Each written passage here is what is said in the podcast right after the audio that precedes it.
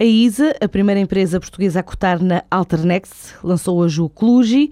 Trata-se de um novo equipamento que contribui para a eficiência energética através da medição de consumos médios diários de gás ou de eletricidade de qualquer família ou mesmo empresa, o que pode representar uma poupança média de 20% ao mês. Assim explica Basílio Simões, o presidente da ISA. Isto é um equipamento muito fácil de instalar, que pode ser utilizado em ambiente residencial ou em, ou em escritórios e que nos permite eh, monitorizar em tempo real qual é que é o consumo que estamos a ter em casa e de que forma é que, é que ele é gerado. Portanto, sabemos quanto estamos e como e aonde é que estamos a consumir.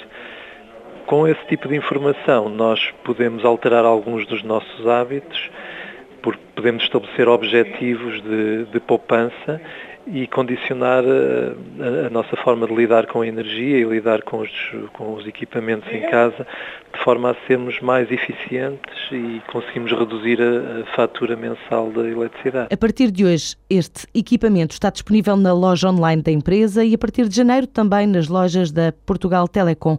É um novo equipamento que já conquistou os primeiros clientes lá fora, em mercados como o francês. Acabamos de fechar agora uma venda importante para a França e estamos a apresentar o produto noutros mercados onde já estamos presentes, aí geografias como o Brasil, o Médio Oriente, em vários países da Europa também, onde estamos agora também a lançar este produto, o Cluji, com este primeiro sucesso em França. Nós eh, este ano teremos proveitos na casa de entre os 7,5 milhões e os 8 milhões.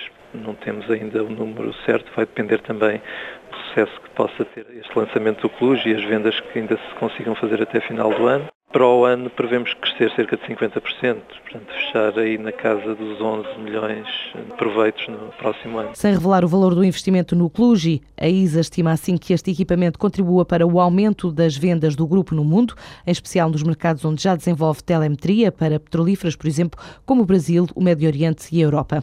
A sociedade Orei Antunes quer comprar o banco EFISA, não revela o valor da oferta, mas em comunicado à CMVM diz que apresentou uma proposta vinculativa para adquirir o banco de até agora pelo Estado após a nacionalização do BPN.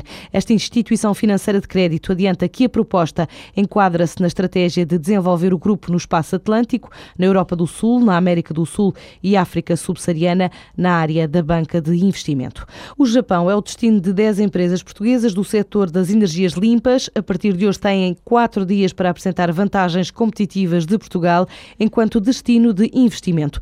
Com estas empresas viajam também os secretários de Estado Da Energia e da Inovação para reunir com autoridades e empresários e desenvolver o protocolo assinado na última primavera em Portugal, que prevê que as empresas japonesas integrem equipas de investigação do projeto Smart City em Portugal. Esta missão inclui uma ida à maior feira de energias renováveis do Japão, na cidade de Shiba, além da visita ao Polo de Investigação e Inovação na cidade de Kayana. A DECO realizou hoje o primeiro de uma série de seminários por todo o país sobre a mudança de comercializador de eletricidade e gás natural. A sessão de esclarecimento desta tarde em Santarém, inclui discussão sobre a extinção das tarifas reguladas e a mudança de fornecedores para os consumidores estarem mais informados sobre o processo de transição e sobre a decisão final.